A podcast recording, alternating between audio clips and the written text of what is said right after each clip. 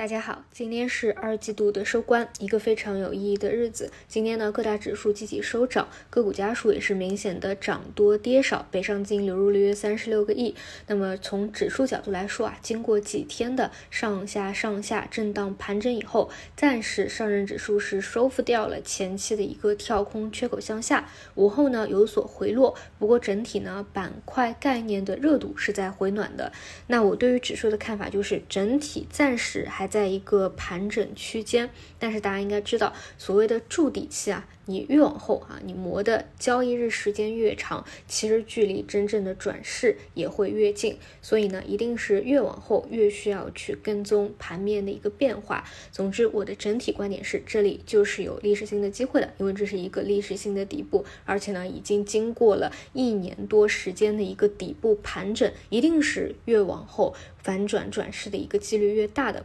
那么在这个位置呢，只要是有比较好的回踩，都是可以当成低吸。吸筹的一个机会来看，这里呢建议大家不要特别执着于说一月份留下的那个三幺三六缺口要不要去回补掉，因为往下的这个空间啊其实是小事，这个真的是空间真的是有限啊。但是往上啊，你如果错过了一个大局，那就不太好了。那至于聚焦到每一个交易日，我们会在节目里面再给大家去细聊。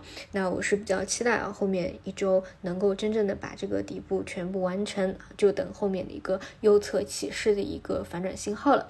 那板块方面，今天呢还是比较多、比较杂乱啊，主要是聚焦于机器人、新能源的一些新技术，还有 AI 局部的超跌反弹。当然，今天权重类的啊，基本也是一些红盘，比如券商啊、消费啊、医药啊。那么短期、短线来说啊，资金的一个主战场就是机器人这一块，也是我这两天重点给大家讲的，就是你去分析啊，其实真的是不如跟随，因为说实话。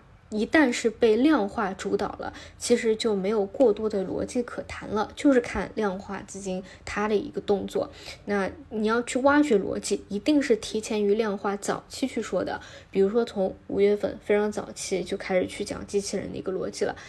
你从底部的挖掘是自己可以去分析出来的，但是，一旦你发现被量化介入了，就不要去想那么多，跟随即可，直到看到拐点的信号。那暂时来说，机器人还是没有出现拐头信号的。另外呢，就是新技术啊，这些就是趋势波段把握。那权重啊，比如说像中特估等等，那其实就是偏向于中期布局等风来的。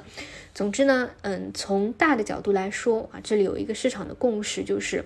下半年很重要的就是看宏观有没有发生变化，也就是我们说的复苏。那我个人认为，随着政策的到来以及经济数据的一个逐步推演，一定是会让大家实打实的看到我们复苏的一个变化的。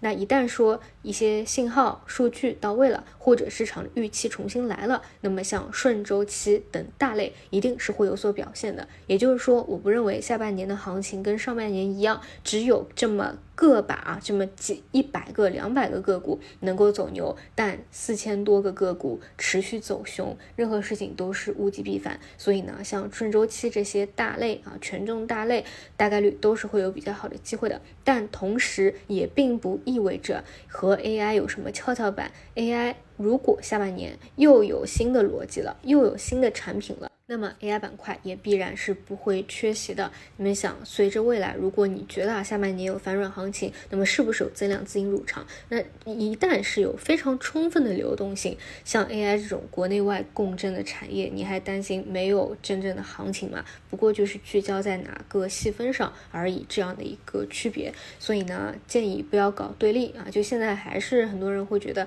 因为现在我们这个环境还没有看到增量资金嘛，就一定要把。叉叉和非常叉叉给对立起来，那我觉得只要未来你们看到增量资金入场，其实大可不必搞这种对立的啊。那么到下周呢，继续是跟踪关键信号，能不能有没有触发，并且呢，保持一个客观理智看待市场的一个心态啊。那么到今天晚上，因为正好上海下雨了，所以。今天晚上班机可能会推迟了啊，反正总归在广州这边啊最南边的位置要去留下一个信号，那等到明年呢就到最北边去留下一个信号，去见证我们中国股市的一轮上行周期吧。好的，以上就是今天的内容，我们就下周再见。